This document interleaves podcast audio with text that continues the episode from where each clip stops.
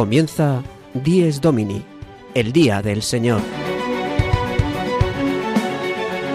Con el Padre Juan Ignacio Merino.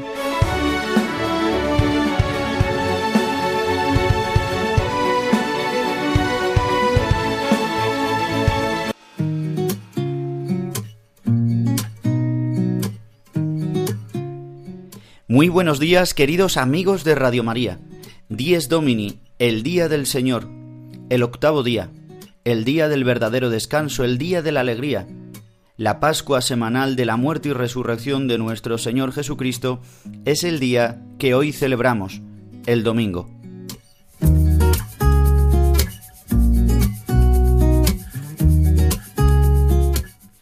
Hoy, día 9 de octubre, celebramos el domingo vigésimo octavo del tiempo ordinario. Hoy en Dies Domini tenemos, tenemos un programa lleno de actualidad, lleno de secciones. Retomamos todas las secciones que durante todo este tiempo de verano quizás eh, pues han permanecido un poco más escondidas. Por eso renovamos también eh, muchas de nuestras secciones. Y también, como escucháis, pues hemos modificado algunas de nuestras canciones que nos acompañan y música que nos acompaña durante el programa. Iréis descubriendo durante el día de hoy y los próximos programas estas pequeñas novedades. Bien, pues yo quiero solamente invitaros a que disfrutéis del programa de hoy y que vivamos el domingo lleno de la misericordia de Dios.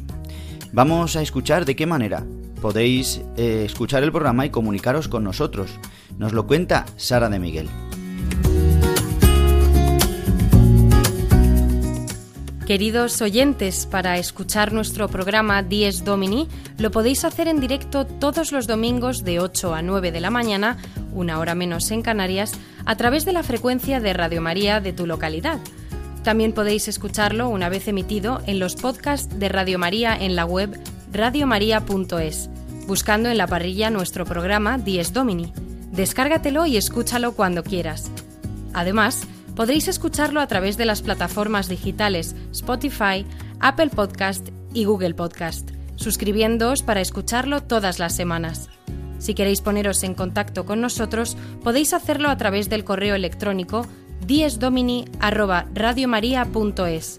Repito, diesdomini@radiomaria.es al cual podéis enviarnos preguntas, sugerencias o cualquier comentario. Feliz Día del Señor.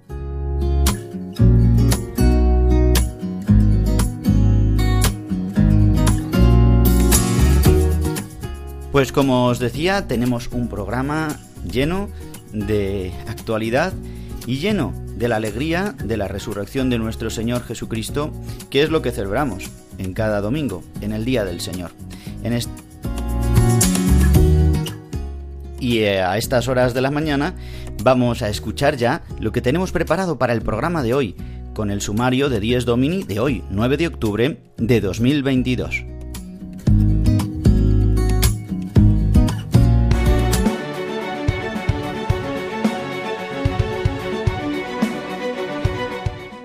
El sumario de 10 Domini. El padre Julio Rodrigo continúa trayéndonos su anécdota edificante desde su parroquia de Boadilla del Monte.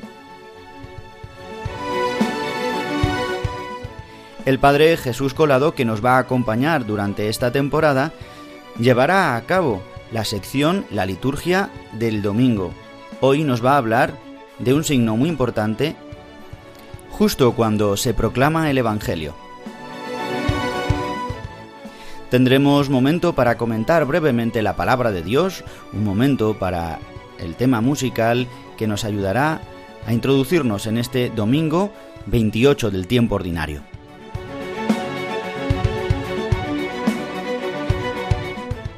Y en esta temporada también nos va a seguir acompañando el catedrático de Historia Medieval Alejandro Rodríguez de la Peña. Y hoy nos visita y nos va a hablar de la figura de San Francisco de Asís, refiriéndonos también a un congreso que se ha realizado esta semana. Y María Barbero y Sara de Miguel retoman la sección Vivir el Domingo. Hoy nos van a hablar de un santo dedicado a los leprosos. Y también para concluir nuestro programa resumiremos brevemente hoy los santos que nos acompañarán durante esta próxima semana que hoy comienza.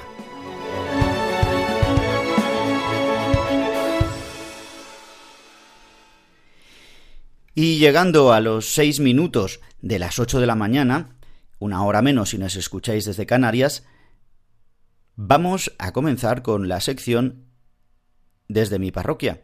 Esta sección que nos trae Julio Rodrigo, el padre Julio Rodrigo, desde Boadilla del Monte, desde su parroquia, contándonos siempre una anécdota edificante para vivir bien el domingo.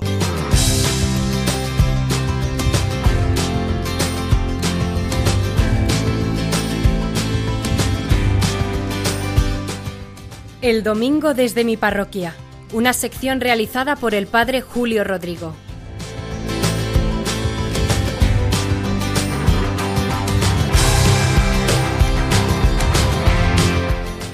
Muy buenos días y muy buen domingo a todos, a todos los oyentes de Radio María, que en esta mañana de domingo están escuchando este programa del Día del Señor, Dies Domini. Seguro que me habrán escuchado en alguna ocasión que en esta parroquia que yo rijo en Boadía del Monte hay muchas bodas. El templo es bonito, la zona también es bonita y está muy cuidada y todo eso hace que sean muchas las parejas que vienen solicitando su matrimonio a la parroquia. Hace poco me sucedió una anécdota en una de estas celebraciones de matrimonio, porque al acabar la celebración vino un chico joven de unos treinta y tantos años, se acercó a mí, me saludó y me dijo textualmente Gracias por poner el corazón. Se notaba que usted ha puesto el corazón en esta celebración. A mí me sorprendió y me gustó a la vez.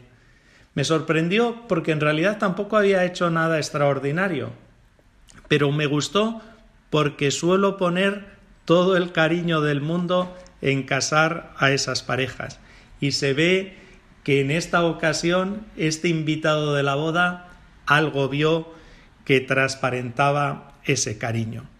Desde luego lo que él me dijo no deja de ser algo que todos experimentamos, que cuando se pone cariño, cuando se pone amor, cuando se pone dedicación, entrega lo que hacemos, hay algo especial, aunque hagamos las cosas de ordinario, pero hay algo especial. Da igual que uno celebre una boda, o que uno dé una clase, o que uno haga las tareas de casa, o que uno atienda al público en las diversas ocupaciones que se pueden realizar. Pero lo cierto es eso, que cuando se pone amor, se pone corazón en lo que uno hace, se nota, se transmite una bonita fragancia, la fragancia de Dios que es amor. Al pensar sobre esta anécdota, me ha recordado a Santa Teresita de Lisieux, probablemente porque hace unos días, el 1 de octubre, celebrábamos su fiesta. Como saben, esta carmelita descalza, que vivió en el siglo XIX, es doctora de la Iglesia ya nos invitaba a la práctica del pequeño camino del amor, la infancia espiritual, como la llamaba ella. Ella misma comenta que al leer la carta a los Corintios, el capítulo 12, el capítulo 13, que termina con ese bonito himno a la caridad, comprendió que el mejor camino de la santidad era el amor. Quería hacerlo todo, quería hacer todas las funciones y desarrollar todos los carismas en la Iglesia, pero eso no es posible. Pero al final entendió que lo que engloba todo y lo mejor de todo es el camino del amor. En el corazón de mi madre la Iglesia yo seré el amor. Además añadía, esto está al alcance de todos. Saben muy bien, también decía, que nuestro Señor no mira tanto la grandeza de las obras, ni siquiera su dificultad, sino el amor con el que las hacemos. Y es bonita esta frase textual de Santa Teresita. No mira tanto el Señor la grandeza, la heroicidad de las obras, lo dificultoso que puedan ser, sino el amor con el que las hacemos. Y como les digo, esto está al alcance de todos pequeños actos de amor salvan al mundo. Santa Teresita fue consciente de ello y todos nosotros también, de alguna forma, que somos conscientes. Por eso, porque cualquier acto de amor, por pequeño que sea, deja una huella imborrable y tiene una trascendencia que ni nos lo imaginamos. El Papa Francisco, que es un buen devoto de Santa Teresita de Jesús y de su camino de la infancia espiritual, dice, se lo leí en una ocasión, no pierdan la ocasión de una sonrisa, o de cualquier pequeño gesto de amor que siembre paz y amistad. Eso es lo que necesitamos, decía él. En fin, que como ven, de la anécdota de la boda me ha venido toda esta historia de Santa Teresita de Lisieux y yo les animo a que pongan el corazón en todo lo que hacen, que desde luego es un buen camino de vida cristiana, muy evangélico, el mejor camino de santidad y que se nota siempre. Esos pequeños actos de amor exhalan la bella fragancia de Dios. El domingo desde mi parroquia, una sección realizada por el padre Julio Rodrigo.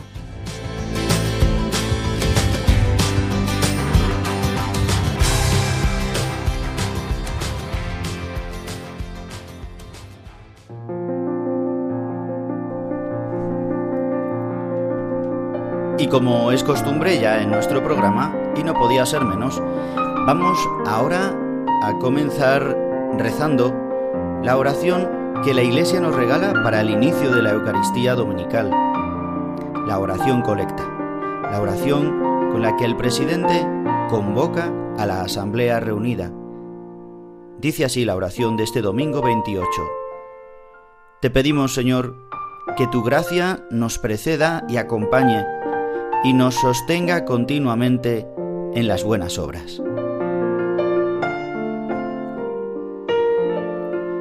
Con esta breve oración, la Iglesia nos regala unirnos todos a una sola voz, pidiéndole a Dios, al Señor, dice que su gracia nos preceda, acompañe y sostenga. Estos tres verbos, nos preceda, vaya por delante de nosotros, nos acompañe, vaya con nosotros y nos sostenga, nos mantenga firmes continuamente en las buenas obras. Durante esta semana, durante este domingo, que esta oración nos acompañe, no solamente se quede en esta oración que se puede pronunciar en la Eucaristía, sino nos acompañe durante toda esta semana para hacer la voluntad de Dios. Pidámosle al Señor en este día esta gracia. Y yo quisiera ahora que escuchéis al Padre Jesús Colado desde Japón, que nos va a acompañar con la sección La liturgia del domingo durante todo este curso, durante toda esta temporada como lo lleva haciendo en estos pasados domingos. Damos las gracias al padre Leocadio Viedma, que nos ha acompañado durante la temporada pasada y este año, ya que le han nombrado párroco aquí en Madrid, pues le es más difícil ayudarnos a hacer este programa, por eso va a tomar las riendas de la sección el padre Jesús Colado, aunque el padre Leocadio Viedma alguna vez intervendrá también y le llamaremos para que nos ayude. Pues ahora escuchamos al Padre Jesús Colado con la sección La liturgia del domingo. Hoy nos va a hablar de un signo muy concreto que hace el sacerdote, el diácono o el que proclama el Evangelio justo una vez proclamado. Le escuchamos.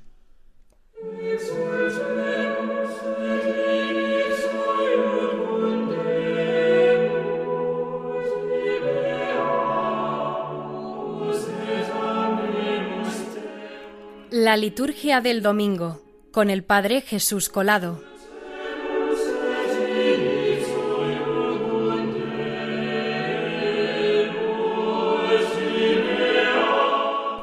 Muy buenos días a todos los oyentes de Dies Domini. Anteriormente hemos hablado de la importancia de los cinco sentidos para poder entrar también con nuestro cuerpo en la liturgia. Hoy quiero detenerme en un pequeño gesto que a veces no nos damos cuenta, pero que está ahí. Una vez que el diácono o el presbítero han proclamado el Evangelio, y después de decir palabra del Señor, a lo cual todos respondemos Gloria a ti, Señor Jesús, el que ha proclamado este Evangelio besa el mismo libro de los Evangelios. Por supuesto, este libro de los Evangelios contiene las palabras de nuestro Señor, por lo cual veneramos al mismo Jesucristo con este beso. Pero es un gesto que no es aislado, sino que está acompañado de una oración que ha de decirse en secreto y por eso muchas veces, pues mucha gente no lo sabe. Esta oración dice así: Las palabras del Evangelio borren nuestros pecados. No estamos hablando de la confesión sacramental ni del acto penitencial del comienzo de la misa, y sin embargo, esta oración está cargada de un profundísimo sentido teológico. Acabamos de escuchar las palabras del Señor, palabras que han hecho andar a los cojos, ver a los ciegos, oír a los sordos y hablar a los mudos, e incluso palabras que han hecho resucitar a los muertos. Y después de nosotros haber reconocido que esas son auténticamente las palabras de Cristo, y de darle gloria precisamente por estas palabras que hemos escuchado, es en ese momento que llega este pequeño momento de veneración al libro de los Evangelios y que con esta oración, por supuesto, pide, pero al mismo tiempo casi hasta se puede decir que incluso establece, hace ver una realidad que ya ha pasado. Y es que esta palabra del Evangelio, una vez que resuena en nuestros corazones, una vez que es capaz de llamarnos a conversión, de, de, llamarnos a arrepentimiento sincero, de hacernos ver el amor infinito que Dios tiene hacia nosotros, que nos hace que nuestro corazón esté ardiendo igual que los corazones de los discípulos de Maús, esas mismas palabras, por supuesto, borran nuestros pecados, porque ya han hecho este primer acto que es el de llamarnos a una conversión, conversión que no sólo puede ser, por supuesto también, el reconocimiento de los propios pecados, sino sobre todo una conversión que nos llama, que nos devuelve a la búsqueda de Dios. Por eso es tan potente, y por eso este pequeño gesto que muchas veces no se ve, espero que a partir de ahora todos nuestros oyentes sean conscientes de la importancia que tiene. Porque sabemos que cuando Dios habla, actúa. Sabemos que cuando Dios dijo hágase la luz, se hizo. Y por eso mismo sabemos que todo aquello que escuchamos de la misma boca de Jesucristo en el Evangelio, sabemos que es verdad para nosotros y que tiene un poder y una potencia inimaginables. Por eso nuestros oídos, nuestro corazón y todo nuestro ser es purificado por las mismas palabras del Evangelio. Que pasen muy muy buen domingo.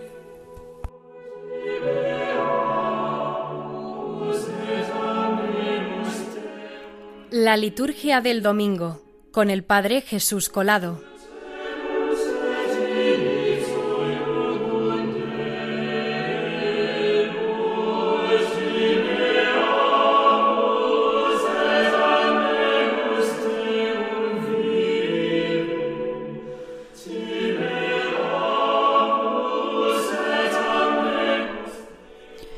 Y después de escuchar al Padre Jesús Colado, que desde Japón nos acompaña, el que es experto en liturgia, nos va a acompañar, como os decía, durante toda esta temporada.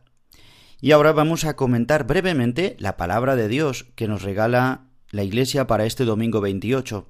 El Evangelio de hoy, para resumirlo, es la curación que hace Jesús de diez leprosos, pero solamente uno vuelve para dar gloria a Dios y dar gracias. La primera lectura está tomada de la segunda del segundo libro de los Reyes. Nos narra la curación que hace Eliseo de un leproso, de Naamán, el sirio. Este hombre que es curado por el profeta Eliseo y que experimenta la salvación y al que se le manda ir a lavarse, a bañarse al río Jordán y es la, se lava y es sanado. Primicia y prefiguración de lo que será el bautismo. Así nosotros somos lavados de la lepra por las aguas del bautismo y es lo que renovamos y actualizamos en el sacramento de la Eucaristía, culmen de los sacramentos de la iniciación cristiana, donde renovamos y actualizamos las gracias que hemos recibido en el bautismo. Por eso necesitamos frecuentar los sacramentos. Y en la segunda lectura, tomada de la segunda carta de Timoteo, vamos a escuchar esta letra que nos es muy famosa porque la cantamos muy a menudo. Acuérdate de Jesucristo resucitado de entre los muertos. Si con Él vivimos, si con Él morimos, viviremos con Él. Si con Él sufrimos reinaremos con Él.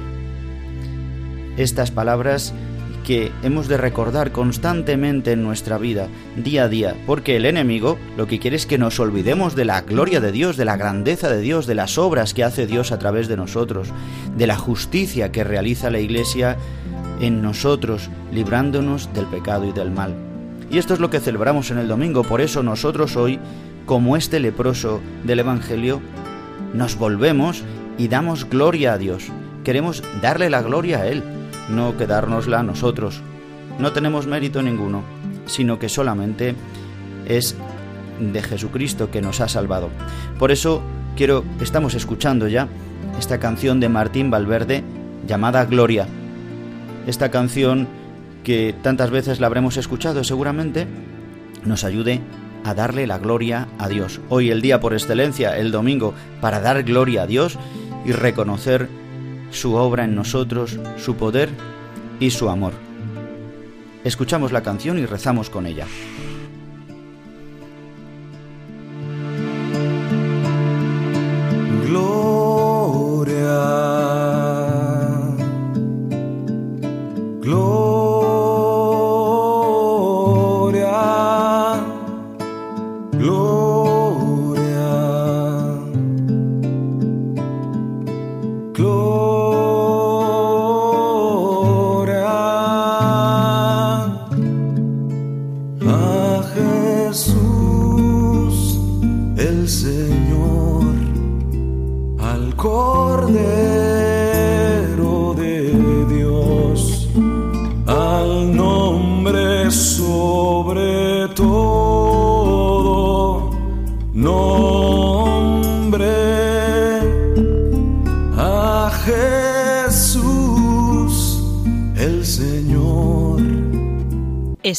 Escuchando Dies Domini, el Día del Señor, un programa dirigido por el Padre Juan Ignacio Merino.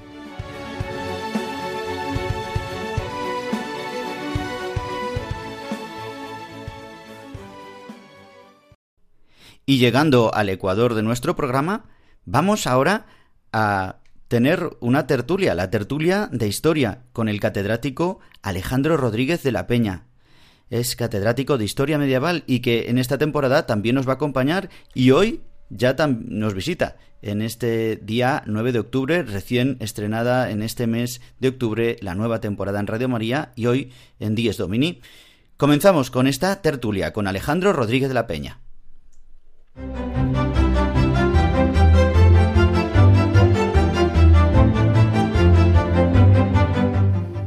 Domingos con Historia una tertulia con el catedrático don Alejandro Rodríguez de la Peña.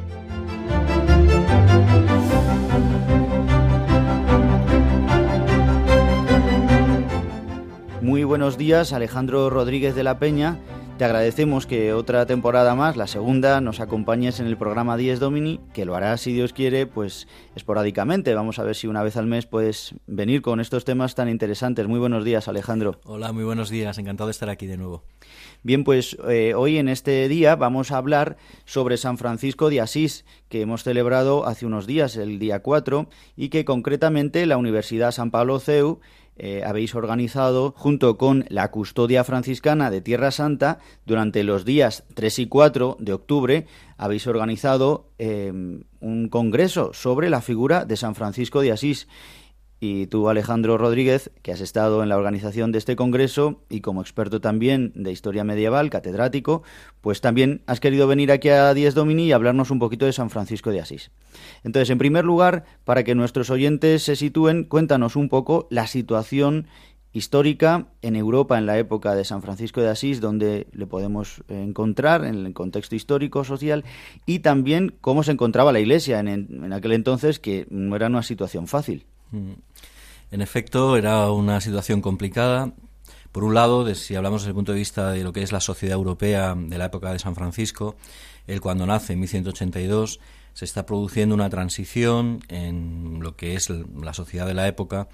Y además él era del norte de Italia, que es donde esa transición estaba siendo más rápida, más vertiginosa, entre una sociedad, podemos decir, feudal, una sociedad caballeresca, una sociedad marcada por eh, lo que es el predominio de los castillos, el poder de la nobleza, em, se estaba pasando a una sociedad en la cual lo urbano, la burguesía, las ciudades, sobre todo en Italia, estaban adquiriendo una gran pujanza. Y por tanto, él, que es eh, parte de esa sociedad burguesa, aunque aspiraba a ser caballero y tenía ideales caballerescos, pero realmente es hijo de su tiempo, en el sentido de que vive una Italia que vive esa transición de una sociedad caballeresca a una sociedad eh, urbana. Por otro lado, él vive una época que está marcada por el auge de los trovadores, luego podemos hablar de cómo eso le influye, vive una época que está marcada por las cruzadas, su juventud está marcada por la tercera cruzada y ya su edad adulta por la cuarta cruzada.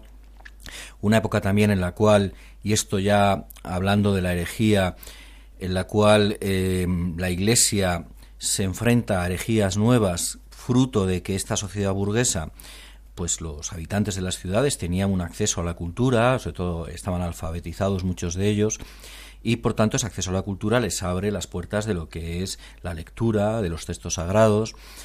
Y em, la iglesia se puede decir que no estaba preparada para esa transición de lo que es una iglesia dominada sobre todo por el monacato benedictino, por los monjes cluniacenses, cistercienses, una sociedad eh, podemos decir, más rural, de parroquia rural, donde los monjes, eh, con sus hospitales, con su labor asistencial, con su predicación, se puede decir que eran los que lideraban la iglesia en atender a esos campesinos, casi siempre analfabetos. Pues bien, la sociedad urbana la Iglesia no tenía una respuesta con ella. No, no estaba preparada para ese cambio social.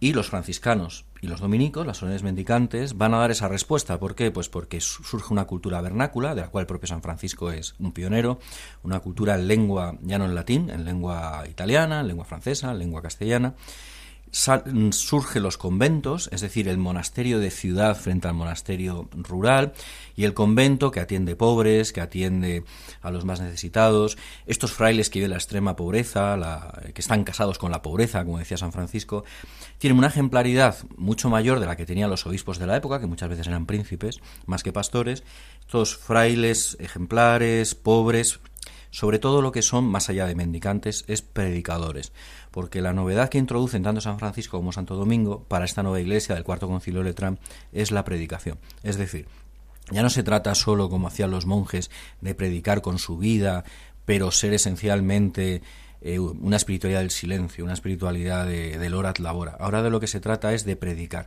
es decir, frente a los herejes que estaban pululando, sobre todo en el norte de Italia, valdense, sur de Francia, cátaros, frente a esos herejes hacía falta una respuesta que fuera la predicación desde la ejemplaridad absoluta que tenían estos frailes. Y hay que decir que eso cambió la Iglesia para bien y sale una nueva etapa de la historia de la Iglesia, que está marcada por los mendicantes. No se puede entender el siglo XIII o el siglo XIV la Iglesia católica o la sociedad medieval sin los mendicantes. Eliminemos de la historia un San Francisco de Asís, un San Buenaventura, un Santo Tomás de Aquino, un San Alberto Magno, que nos queda. O sea, eh, los principales santos de la Iglesia, bueno, sí, me he olvidado de las mujeres. Eh, desde Santa Clara de Asís y todas las demás, ¿no? Todas son, o, eh, o, casi todas, pertenecientes o a los terciarios o a la orden dominica, a la orden franciscana o a, o a similares. San Francisco es una figura clave, como decías, que llega ¿no? hasta nosotros ahora mismo para la situación de la Iglesia también. Pero este hombre que es llamado de una manera, pues como otros santos, pero tiene una peculiaridad, ¿no? Que es una radicalidad a la que llega para desarrollar luego su misión. Cuéntanos un poco cómo fue su conversión en esta situación también de la Iglesia y del contexto social en el que vivía él. Francisco, como he dicho antes, es una figura que es, como siempre ocurre con cualquier santo, es hijo de su tiempo y por tanto su juventud previa a su conversión está marcada por los sueños de cualquier adolescente de esa época. Él, aunque es de familia burguesa adinerada, eh, lo que quiere ser un caballero. De hecho, el combate en varias guerras entre su ciudad y ciudades vecinas, sufre prisión, sufre todo lo que son las vicisitudes de un, de un guerrero de su tiempo. Recuerda en este sentido a la conversión de San Ignacio de Loyola, que seguro que los oyentes conocen muy bien. ¿Qué ocurre? Que la conversión de San Francisco no está tan marcada por una enfermedad, una convalecencia de una herida, como en el caso de San Ignacio. ¿no? En el caso de San Francisco es más una iluminación, yo creo que cabe llamarlo así, no es una conversión agustiniana, es más paulina. Y es una versión absolutamente radical que eh, ha llevado a, muchos, ya en la propia Edad Media, ya desde las florecillas de San Francisco, pero muchos santos lo mencionan así, a San Francisco se le llama el alter Christus, el otro Cristo, por lo que se parece su vida a la de Jesús, a la de Jesucristo, ¿no? Y, ¿Y esto en qué se ve? Pues en la radicalidad con la cual abraza eh, la pobreza, lo que él llama la, la dama pobreza, su esposa, a la, cual escribe incluso poemas, eh, tan radical es que se enfrenta a su familia, él tiene todo tipo de conflictos con su padre, su padre, a pesar de ser católico, obviamente, no acepta esta radicalidad de la conversión de San Francisco. Hay que tener en cuenta que además San Francisco eh, no eh, se integra a las estructuras aceptadas eh, de la época. Él no hace, no hace lo que se espera de él, que es a lo mejor ingresar en, un, en lo que es una escuela catedralicia para ser clérigo o hacerse monje benedictino. Él, como es bien sabido, al principio permanece laico. Y claro, que un seglar se dedicara con esa austeridad a la vida evangélica, renunciando a todo, eh, la sociedad medieval no estaba acostumbrado. Normalmente esa renuncia total a todo era propia del monje, no del laico. Él es un seglar, permanecerá seglar un tiempo, hasta que ya se crea la orden franciscana. Y esto le recuerda a muchos, no a su padre, que no podía tener este conocimiento, pero sí a muchos en su tiempo, a los herejes valdenses, que hacían esta pobreza desde su condición laical. Él, por supuesto, nunca tuvo la menor eh, ni siquiera el menor devaneo con, con ideas heréticas, pero es verdad que su estilo de vida de laico que eh, renuncia a todo, como si fuera un monje, al principio chocó mucho. Al primero a su padre, lo cual lleva al a estos episodios donde intentan encarcelarle, le lleva ante el juez, al episodio en el cual queda desnudo porque le quiere entregar toda hasta la ropa a su padre para no deberle nada, para quedar, podemos decir, totalmente libre. Y en esto, eh, en esta forma de vida que él abraza, a la cual enseguida se le añaden unos primeros discípulos, recuerda al Jesús que recorre Galilea solo con, su única propiedad, que es la ropa que lleva. ¿no? En ese sentido, es muy crística su, su figura.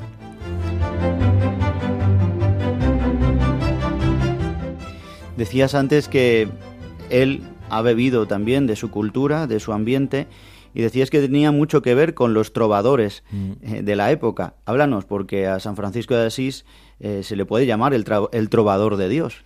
Sin duda. Sin duda. Em, hay especialistas, de hecho uno de ellos, un italiano que vino al congreso que hemos hecho en el CEU, hay especialistas que hablan de que hay una, eh, podemos decir, una relación casi de mm, similitud entre, por un lado, San Francisco de Asís y por otro lado el otro gran italiano de, finales del 13 que es Dante. ¿En qué sentido? Los dos usan la lengua vernácula, el italiano en vez del latín. Los dos cantan a Dios, eh, los dos son grandes teólogos al mismo tiempo que poetas. ¿Qué ocurre? Que uno es un santo que funda una orden religiosa y el otro permaneció laico. Pero tienen muchas similitudes Dante y San Francisco. La poesía en lengua italiana de San Francisco, sin llegar a ser la comedia de Dante, evidentemente, es, los especialistas en literatura italiana la consideran que está entre las cumbres de la literatura italiana medieval, por su belleza, su originalidad, su fuerza. Se puede que su pasado de trovador, que cantaba a las mujeres el amor cortés, lo aplica cantar a la dama pobreza, a la creación, el famoso cántico del hermano sol, eh, en general a todas las criaturas de Dios, eh, su, su amor, eh, y en esto de nuevo es muy original porque la tradición cisterciense ya había puesto el acento en la belleza de la creación, lo que se conoce la vía pulcritudinis, ¿no? La, belleza como camino hacia Dios, que es una de las formas de llegar a Dios, la belleza.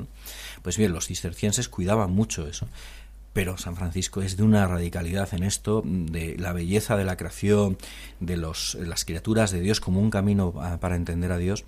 En ese sentido es, es una radicalidad eh, bellísima a su vez, ¿no? Valga la redundancia, es bella, es amor a la belleza y su poesía, que invito a leer, aunque las traducciones al español son, son bastante deficientes, porque es muy difícil de traducir, mm. pero yo invito a leerle, porque sin esperar un San Juan de la Cruz, una Santa Teresa Jesús, en sentido de es al nivel de poesía, claro, que es en nuestra lengua castellana, pero incluso la traducción al castellano eh, conmueve, es de una belleza sublime. Pues Alejandro, si te parece, continuamos en otro programa hablando de San Francisco de Asís porque tenemos mucho de qué hablar. Podríamos hablar de, como decías, ¿no? de su vinculación con la pobreza, de este descubrimiento, de volver otra vez a las exigencias apostólicas y realizarlas, o también todo este amor a la creación, siempre desde el amor de Dios, o también la anécdota que tuvo con, con el sultán, eh, con la relación también con el Islam. Creo que nos da para otro programa hablar tranquilamente. ¿Te parece, Alejandro? Sin duda, y no es publicidad, pero invito a los oyentes a escuchar el segundo programa porque queda, ha quedado mucho en el tintero y hay mucho más que hablar de San Francisco. Pues muchas gracias Alejandro Rodríguez de la Peña. Nos vemos, nos escuchamos dentro de poco. Gracias. Mucho ánimo con todo tu trabajo como catedrático, como escritor, que ya hablaremos también de todas las obras e investigaciones que estás haciendo. Muchas gracias por estar en Diez Domini. Gracias de nuevo por estar aquí, es un placer. Domingos con Historia. Una tertulia con el catedrático don Alejandro Rodríguez de la Peña.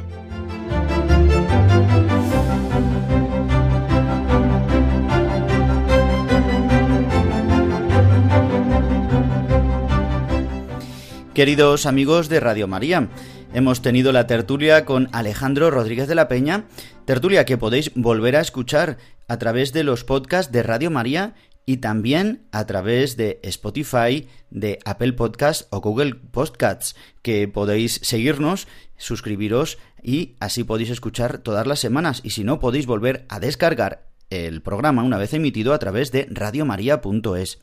Bien, pues ahora continuamos con novedad en nuestras secciones con Vivir el Domingo. María Barbero y Sara de Miguel vuelven otra vez y nos acompañarán seguramente cada 15 días, ya que cada semana no podrán hacerlo por los trabajos, estudios que tienen, pero van a hacer el esfuerzo para cada 15 días darnos esta sección tan fresca que nos ayuda a vivir el domingo. Adelante.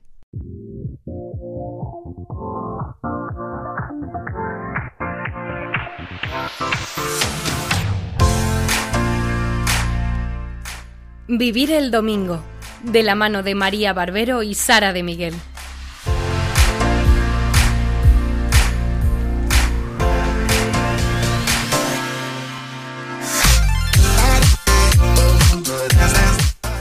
Muy buenos días, queridísimos oyentes, y bienvenidos de nuevo a nuestra sección Vivir el Domingo. Tras unas largas, larguísimas vacaciones, volvemos otro año más cargadas de nuevas historias, nuevos relatos y mucho más en la que sabemos, y que esto quede entre nosotros, es vuestra sección favorita. El Evangelio de hoy habla sobre la curación de los eh, leprosos. Por ello, esta semana os traemos la historia de San Damián Molokai, un santo apodado el leproso voluntario, ya que para poder cuidar de los leprosos totalmente abandonados por la sociedad, decidió volverse eh, leproso como ellos. Para poneros un poco en contexto, vamos a explicaros cómo fue transcurriendo su vida hasta que llegó a este punto.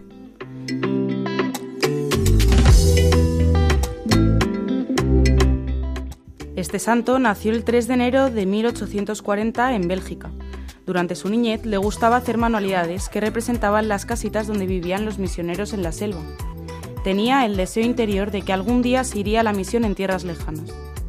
Un día, cuando apenas tenía 8 años, decidió irse a un bosque remoto, como un ermitaño, con su hermana menor para dedicarse a la oración. La familia se sorprendió cuando notaron su desaparición. Afortunadamente, algunos granjeros los encontraron allí y los trajeron a casa. La madre se preguntó ¿Qué le espera a este niño en el futuro? De joven tuvo que trabajar duro en el campo para ayudar a sus padres, que eran muy pobres. Esto le dio gran fortaleza y lo hizo práctico en muchos trabajos de construcción, albañilería y labranza que le serían de gran utilidad en una isla lejana donde más tarde serviría en una misión. A la edad de 20 años pidió a sus padres por escrito permiso para unirse a la comunidad de los Sagrados Corazones como monje. Muchas veces se arrodilló delante de la imagen del gran misionero Francisco Javier y le dijo al santo, Te pido que le pidas a Dios la gracia de ser un misionero como tú. Y justamente otro misionero que debía ir a las islas de Hawái se enfermó y las autoridades le pidieron a Damián que fuera como misionero. En 1863 partió a la misión. En el viaje se hizo muy amigo del capitán del barco, quien le dijo, yo nunca me confieso, soy mal católico, pero te digo que contigo sí que me confesaría. Damián respondió, todavía no soy sacerdote, pero espero que un día, cuando sea sacerdote, tenga el placer de dejar ir tus pecados. Años más tarde esto sucederá de una manera impresionante. Poco después de llegar a Honolulu fue ordenado sacerdote y enviado a una pequeña isla de Hawái. Pasó las primeras noches debajo de una palmera porque no tenía dónde quedarse. Casi todos los habitantes de la isla eran protestantes. Con la ayuda de algunos campesinos católicos construyó una capilla con techo de paja y allí comenzó a celebrar y catequizar. Luego se dedicó con tanto amor a todos los pueblos que casi todos los protestantes se convirtieron al, catolicismo.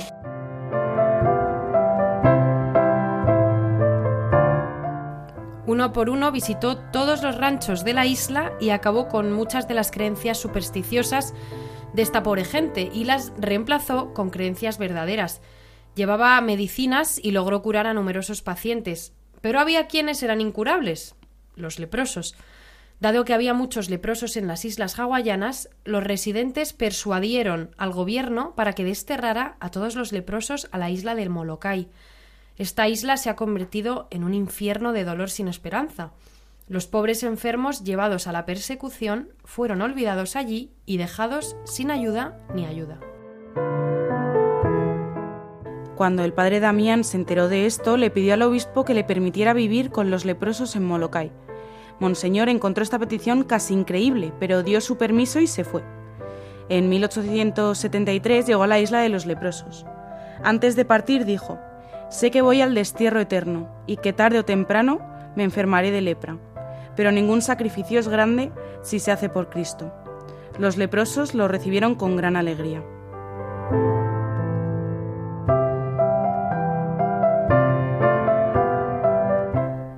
El padre Damián comenzó a crear fuentes de trabajo para distraer a los leprosos, recogía a los pacientes más desatendidos y los cuidaba él mismo como un enfermero desinteresado. Enseñó las reglas de higiene y poco a poco hizo de la isla un lugar cómodo para vivir. Empezó a escribir al extranjero, especialmente a Alemania, y de allí le llegaban buenas donaciones. Varios barcos descargaron provisiones en la orilla, que el misionero distribuyó equitativamente. También enviaron medicinas y dinero para ayudar a los más pobres. Incluso los protestantes se conmovieron con sus cartas y le enviaron donaciones para sus leprosos. Pero como la gente creía que la lepra era contagiosa, el, gobierno prohibió al padre Damián salir de la isla y también tratar a los que pasaban en botes. El cura no pudo ir a confesarse durante años. Un día, cuando se acercaba un barco con comida para leprosos, el santo sacerdote subió a la barca y casi pegado al barco, le pidió al sacerdote que iba allí confesarse. Desde allí hizo su única y definitiva confesión a pleno grito y recibió la absolución de sus errores.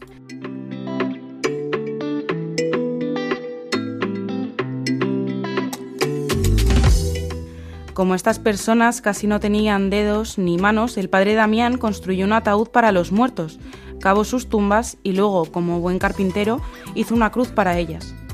Preparó entretenimiento saludable para evitar el aburrimiento y cuando llegaron los huracanes y destruyeron ranchos en mal estado, ayudó a reconstruirlos. Para no despreciar a sus amados leprosos, los saludaba estrechándose la mano. Compartió con ellos toda clase de actividades a lo largo de los días y pasó, y pasó lo que tenía que pasar. Se enfermó de lepra y se enteró inesperadamente. Un día metió el pie en una olla con agua muy caliente y no sintió nada. Entonces se dio cuenta de que era un leproso Inmediatamente se arrodilló ante el crucifijo y exclamó, Señor, por amor a ti y por la salvación de estos hijos tuyos, he aceptado esta terrible realidad. La enfermedad roe mi cuerpo, pero me alegra pensar que cada día que esté más enfermo en la tierra, estaré más cerca de ti en el cielo.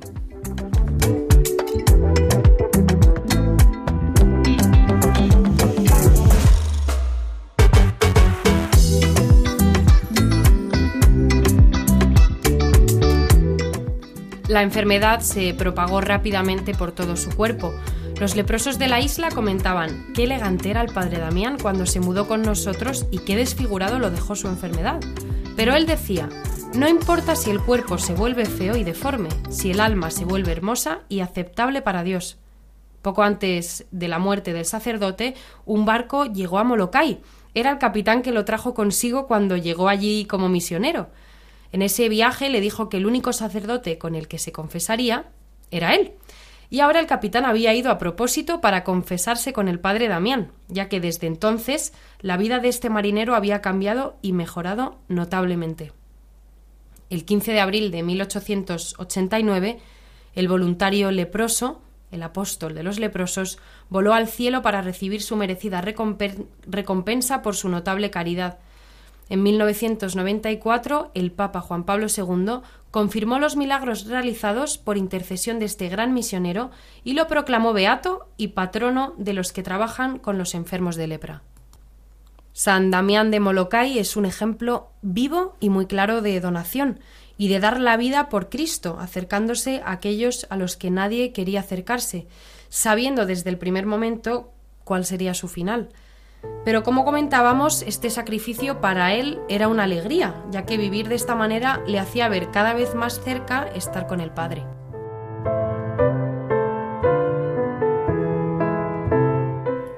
Nos gustaría acabar con una de las oraciones dedicadas a este santo. Glorioso y venerado Beato Damián, sois modelo y patrono de los leprosos. Por vuestro amor os entregasteis en cuerpo y alma al cuidado de los leprosos de Molokai. Yo, impulsado por la confianza que me inspira tu valentimiento poderoso ante Dios y tu caridad hacia los más necesitados, acudo a ti. Llena mi corazón de amor hacia los más necesitados. Alcánzame un gran espíritu de fe para saber aceptar y ofrecerte todas las contrariedades de la vida y poder gozar un día de vuestra compañía en el cielo. Por Jesucristo nuestro Señor.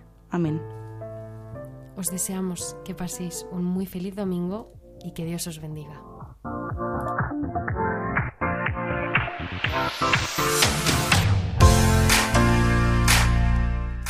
Vivir el domingo, de la mano de María Barbero y Sara de Miguel.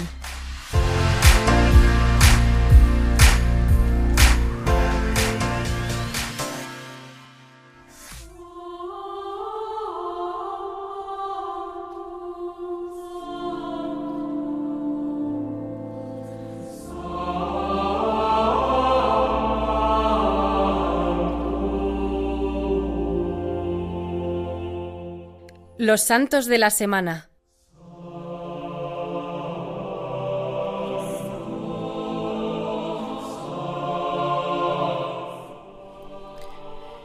Queridos amigos, para concluir nuestro programa vamos a repasar los santos que nos van a acompañar durante esta semana que comenzamos hoy. En primer lugar, tendremos el día 10, el lunes, mañana, tenemos a Santo Tomás de Villanueva, un santo obispo del siglo XV.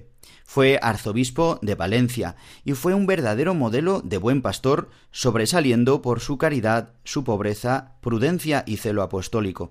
Murió el 8 de septiembre de 1555 y fue canonizado el año 1658. El martes 11 de octubre celebramos a dos santos. Por una parte, sobre todo en Madrid, celebramos a Santa Soledad Torres Acosta, Virgen, nacida aquí en Madrid el 2 de diciembre de 1826 y murió también en Madrid el 11 de octubre de 1887. Cuando el párroco de Chamberí, de un barrio de Madrid, se propuso fundar un instituto de religiosas dedicadas a la asistencia a los enfermos en su domicilio, Soledad fue la pieza clave de dicho instituto que se llamó Congregación de Siervas de María, ministras de los enfermos.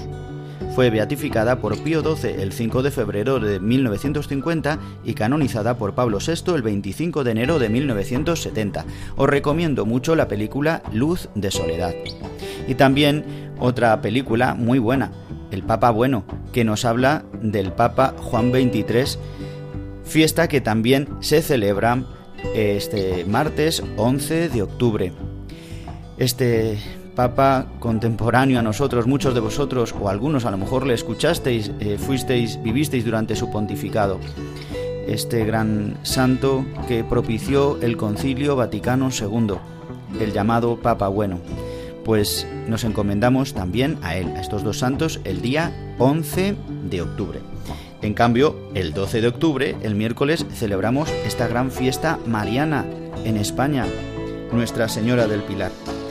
Según una, según una venerada y antigua tradición, sabemos que la Virgen María se apareció en carne mortal en Zaragoza al apóstol Santiago en los inicios de la predicación apostólica que llevó a cabo este apóstol, que desanimado por la dureza y por la dificultad de la evangelización aquí en nuestra tierra, en Hispania, pues la Virgen María le impulsó y le animó a seguir evangelizando y le pidió que construyera allí, bajo ese pilar, una iglesia, un templo, donde ahí eh, estaría la presencia de la Virgen María. Pues pedimos en este día también patrona de la hispanidad, pedimos para que la historia también, como hemos escuchado hoy en nuestro programa, pues pueda ser verdadera y cierta, también sobre España y sobre todos los rincones a donde se ha llevado la evangelización a través de España. Nos encomendamos a nuestra Santa Madre, la Virgen en la advocación del Pilar.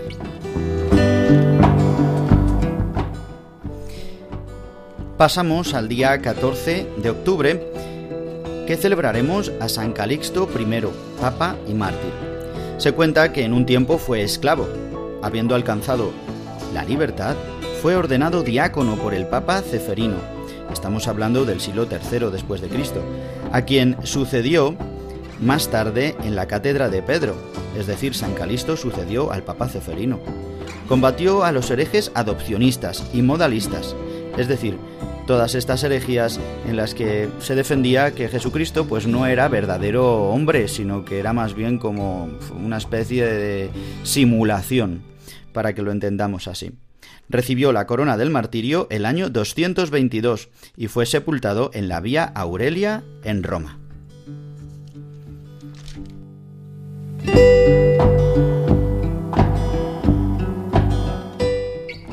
Y el sábado 15 de octubre celebramos a la gran santa española de la edad de, oro, de oro del siglo de los santos, Santa Teresa de Jesús que nace en Ávila el 28 de marzo de 1515, a los 18 años entra en el Carmelo.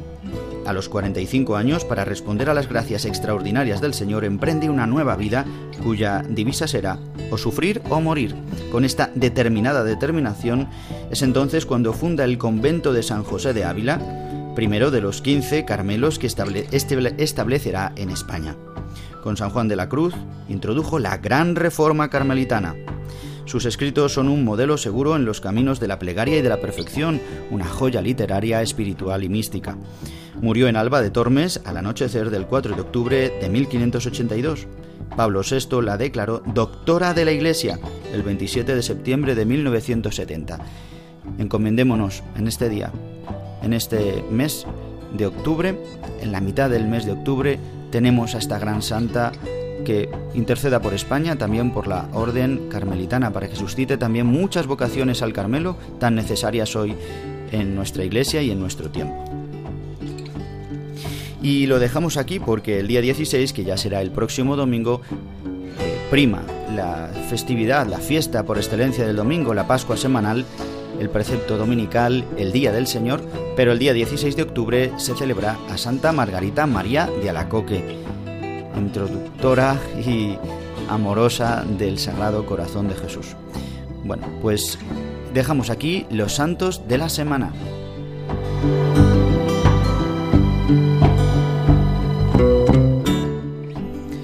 Queridos amigos de Radio María, amigos de Dies Domini, el Día del Señor, llegamos al fin de nuestro programa. El que os habla, el Padre Juan Ignacio Merino, os desea un feliz domingo lleno de la gracia de Dios que podamos experimentar cómo Jesucristo pasa salvando hoy en el domingo por nuestra vida, sanando nuestra lepra, la lepra producida por el pecado y la muerte en nosotros, pero que podemos ser limpios actualizando en nosotros la gracia del bautismo. Queridos amigos, os remito a la programación de Radio María y os invito a que volváis a escuchar, o si no lo habéis hecho, a que lo escuchéis una vez emitido el programa, descargando el programa en los podcasts de Radio María, en radiomaria.es, o que nos sigáis en Spotify, Apple Podcast o Google Podcast. Y podéis escuchar así todas las semanas nuestro programa. O bien hacerlo en Radio María, como Dios manda, de 8 a 9 de la mañana todos los domingos, una hora menos si lo hacéis desde Canarias. Y recordar, recordad nuestro mail diesdomini arroba radiomaria.es diesdomini arroba radiomaria.es Esperamos vuestras sugerencias, comentarios y vuestro cariño. Pues sin más, os deseo un feliz domingo lleno de la gracia de Dios. Hasta dentro de siete días.